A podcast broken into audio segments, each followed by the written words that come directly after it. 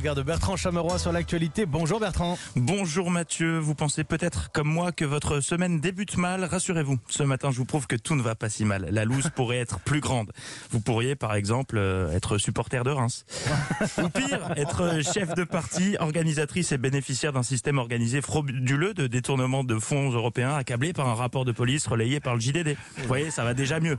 Mais si c'est toujours pas ça à niveau moral, direction les États-Unis.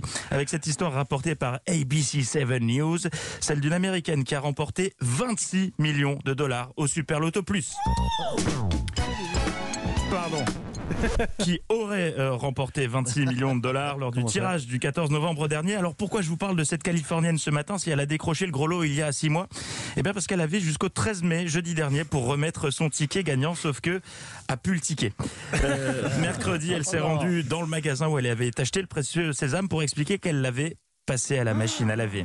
Alors attention, je me moque pas, hein, il m'est arrivé presque la même chose. Pour ce matin, j'avais écrit une chronique. Mais alors une chronique, Mathieu, on se bidonnait du début à la fin.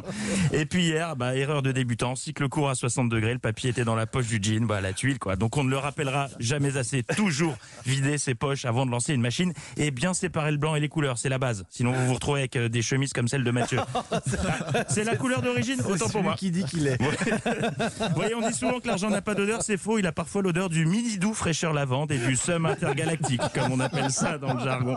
Alors attention, l'histoire n'est peut-être pas terminée, car une enquête est en cours pour déterminer si oui ou non l'américaine dit vrai. Le magasin dans lequel elle affirme avoir acheté le ticket gagnant a remis à la police des images de vidéosurveillance sur lesquelles on la voit bien acheter un ticket, et les employés ont confirmé qu'elle était une habituée. Donc tout n'est pas perdu, mais si les autorités jugent les preuves insuffisantes, un peu plus des 19 millions sur les 26 seront reversés à des écoles publiques californiennes. Voilà, je pense qu'avec cette histoire, vous relativisez sur votre lundi matin. Et toujours à propos de loterie, si vous me le permettez, j'aimerais euh, passer un appel à témoins. Si vous faites partie ou que vous êtes un proche d'un des 35 Français qui avaient été tirés au sort pour donner leur avis sur la stratégie de vaccination française, contactez-nous. Ça fait maintenant 135 jours que nous sommes sans aucune nouvelle de ces 35 personnes. Nous ne les oublions pas, mais je commence à me faire un petit peu de soucis pour elles.